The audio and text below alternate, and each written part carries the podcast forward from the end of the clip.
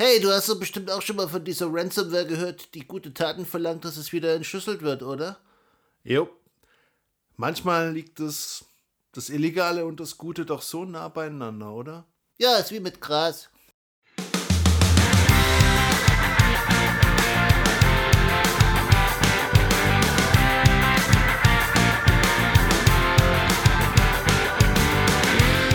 In der heutigen Folge reden wir mal wieder über Passwörter, Passwörter auf Apple-Geräten und physische Kopien von Passwörtern.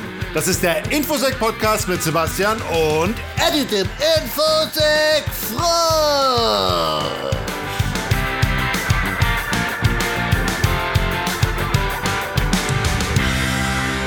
Folge 39. Hallo und danke fürs Einschalten. Hier ist er wieder, Eddie, der Infosec Forsch und hallo Sebastian. Hallo Eddie. Ja, Eddie, wie geht's dir? Ja, mir geht's super, mir geht's super. Ähm, wir haben heute was ganz Besonderes vor. Also eigentlich für den Hörer ergibt sich überhaupt kein Unterschied. Deswegen frage ich mich gerade, ob wir das wirklich erzählen sollen. Okay, ich sag's jetzt einfach, wir wollen heute versuchen, diesen Podcast aufzunehmen, ohne schneiden zu müssen. Das heißt, wir versuchen jetzt mal wirklich eine komplette Live-Atmosphäre hinzubekommen, wo wir keinen Schnitt machen und ja, wir haben das mal gemacht, ich habe das mal gemacht in, bei einem Podcast, den haben wir in New York in einem Café aufgenommen mit Lauren. Ja, El Charis, der, der folge ich auch auf Twitter. Die macht einen Podcast über Sprachen. Der solltet ihr auch mal folgen. Oder wer sich für Sprachen interessiert, der kann ja da gerne mal reinhören. Ja, okay. Also fangen wir mal an mit dem ersten Tweet. Und da ging es ja darum, Da ging es darum, dass ähm, wenn eine Passwortmindestlänge angegeben ist von acht Zeichen oder ein Sonderzeichen, also Passwortmindestlänge und Sonderzeichen und sonst irgendwas, dann ist das natürlich eine Empfehlung für eine Mindestlänge und das hält euch natürlich nicht ab, auch wesentlich längere Passwörter zu verwenden. Genau, weil acht Passwörter ist in manchen Fällen jetzt gar nicht so lang. Also vor allem, wenn es um Sachen geht, die man irgendwie lokal auch knacken kann. Also ja, deswegen, ihr wisst ja alle schon, es kommt immer darauf an, wie viele Versuche brauche ich, wie viel Zeit brauche ich, um das Passwort zu knacken. Und in manchen Fällen ist acht Zeichen nicht so lang. Also werdet Passwortstreber und nehmt, naja, so viel wie geht. Mit eurem Passwortmanager ja kein Problem. Ja, dann kommen wir auch gleich zum nächsten Thema und zwar, das ist ein Thema, das uns schon länger begleitet. Eigentlich eher aus einem Umstand heraus, weil, also wir, wir haben immer One Password genutzt, aber das irgendwie, wir haben so eine Uralt-Version, die man noch einmal bezahlen musste und dann konnte man die ewig verwenden, also ohne, ohne Abo. Und die tut irgendwie nicht mehr so richtig. Und deswegen haben wir jetzt mal einfach mal den Praxistest gemacht und haben über die letzten drei, vier Wochen Apple iCloud Passwortmanager verwendet und wir haben so ein paar Sachen zusammengetragen. Ja, also zum einen, der, der, der, die standardmäßig generierten Passwörter von Apple, die sind ziemlich kurz. Also da sollten wir vielleicht ein paar Zeichen hinzufügen. Aber okay, fangen wir mal bei den grundsätzlichen Sachen an. Also natürlich müssten wir hier jetzt eine Diskussion führen, die wir eigentlich immer führen müssten, wenn es pa um Passwortmanager in der Cloud geht. Vertrauen wir Apple? Ich sag mal pauschal ja. Apple schreibt selbst, die Passwörter sind Ende zu Ende verschlüsselt, werden auch nur Ende zu Ende verschlüsselt übertragen. Apple hat keine Möglichkeiten, das irgendwie auszulesen. Und ich habe es nicht überprüft, aber diese, diese Verschlüsselung, da ist der, der Passcode des Telefons mit drin. Und den kennt ja nur ihr. Und wenn das tatsächlich so ist, wovon ich ausgehe, weil Apple ja wahrscheinlich auch auditiert wird, dann ist es natürlich schon eine sichere Sache und auch Apple kann nicht drauf zugreifen. Jetzt hat man natürlich, also als Apple-User hat man natürlich schon Vorteile, weil es ist auf dem Telefon verfügbar und wird über iCloud auch auf alle anderen Apple-Geräte übertragen. Aber das ist ja genau das Problem, was man mit Apple sowieso immer hat. Ja, vor allen Dingen, wenn du Android-User bist oder selbst bei Windows ist das nicht ganz so einfach. Ja, also das ist, das ist der große Nachteil. Wenn ihr ein anderes Betriebssystem habt, sprich Windows und Android, es gibt keine Web-Oberfläche, also ihr könnt es da auch nicht nutzen, was natürlich gerade bei komplexeren Passwörtern dann immer so ein gewisses Abtippen, na, was heißt ein gewisses Abtippen? Das ist ein ziemlich praktisches, nerviges Abtippen von eurem Telefon.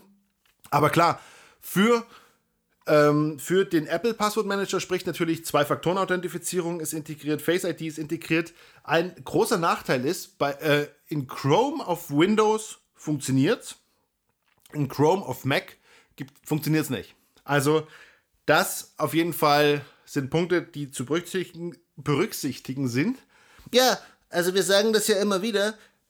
Schau zu, dass es zu deinem Workflow passt. Wenn du nur Apple benutzt, ist es alles super. Wenn das, äh, aber sobald du irgendwie einen Workflow hast, der vielleicht andere Geräte beinhaltet, wo du auf deinem Dienstrechner arbeiten musst, wo du eine Weboberfläche brauchst für, für Passwörter oder sowas, dann äh, ja, kann es sein, dass es nicht, nicht das richtige Tool für dich ist. Aber die meisten Tools haben ja sowieso so eine Testfrist. Ihr könnt euch das ja installieren und dann probiert ihr das aus. Und es, ja, es gibt natürlich auch kostenlose Alternativen. Schaut euch einfach um, ja?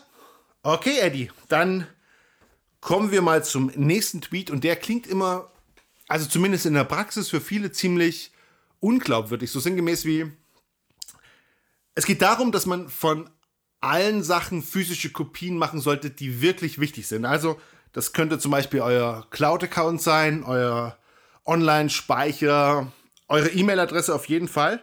Ja, lass mich das mal kurz klarstellen. Du meint natürlich nicht physische Kopien von den ganzen Daten, sondern von den Zugängen.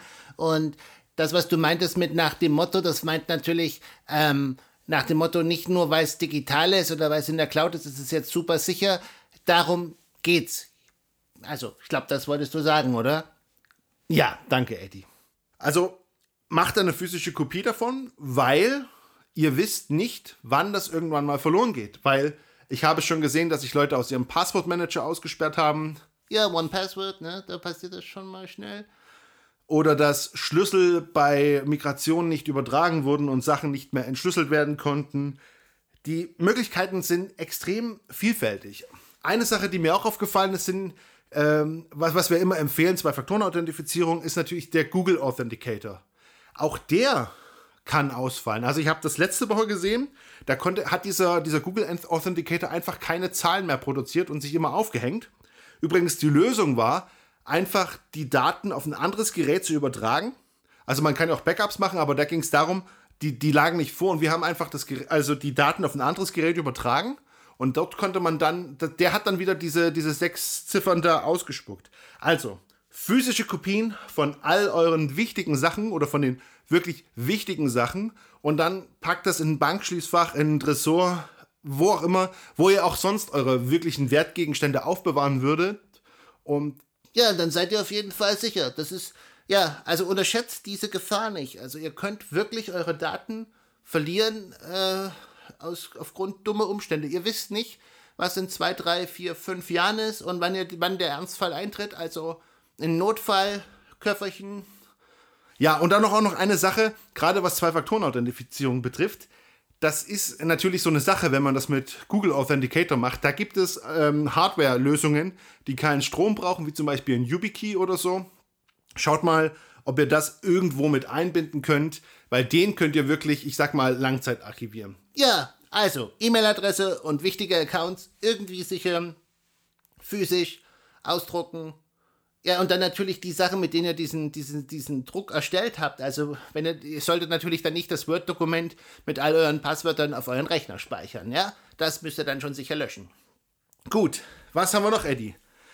Ja, mir ist da diese Woche noch was aufgefallen. Und zwar äh, Leute glauben, dass wenn man was über Subdomains äh, erreichbar macht, also wie zum Beispiel mail.eddy.de oder intern.eddy.de, dass man das irgendwie verstecken kann, ähm, wenn man da einfach, ich sag mal, sehr, sehr kryptische Namen angibt. Also zum Beispiel xyzabc541.eddy.de. Äh, das funktioniert in den meisten Fällen nicht. Also es ist so, dass ihr zum Beispiel über dnsdumpster.com oder äh, was es noch? Threat, Threat, ja, wie heißt das? threatintelligenceplatform.com. Äh, da könnt ihr diese ganzen Subdomains euch schön auflisten lassen. Und das funktioniert sogar teilweise bei Subdomains, die sogar nur intern erreichbar sind. Also haben wir schon oft gesehen, äh, gerade bei größeren Unternehmen. Also, Kurzzusammenfassung, es nützt nichts, wenn ihr das einfach unter einer äh, Subdomain speichert. Da, das bringt kaum Sicherheitsgewinn. Klar, ist natürlich, man, man guckt natürlich als Angreifer, okay, die typischen Sachen, Mail, intern, Intranet oder sonst irgendwas, aber das ist relativ leicht umgangen. Also es sichert eine unsichere App nicht, nicht wenn ihr das, wenn ihr das macht. Und was gibt es da noch zu sagen, Eddie? Ja, es gibt aber einen sinnvollen Use Case. Also zum Beispiel bei WordPress, dann kommst du auf die Admin-Oberfläche, indem du halt Admin oder WP-Admin oder sowas eingibst. Äh, da hat es wirklich Sinn, wenn ihr das äh, umwandelt in XYZ, ABC, Eddy und so weiter. Das kann man tatsächlich nicht so einfach über die eben genannten Tools sehen. Ja, Eddie, wir haben es geschafft. Ohne ein einziges Mal zu schneiden, sind wir durchgekommen durch unseren Podcast. Ja, und jetzt ist Zeit, sich zu verabschieden, denn ich fahre heute wieder übers Wochenende weg. Dann verabschieden wir uns für diese Woche. Vielen Dank fürs Zuhören. Das war der Infosec Podcast mit Sebastian und Eddie, dem Infosec Frosch. Ihr findet uns auf infoeddy.de oder auf Twitter unter eddy-infosec. Bleibt sicher, bis nächste Woche. Tschüss. Tschüss.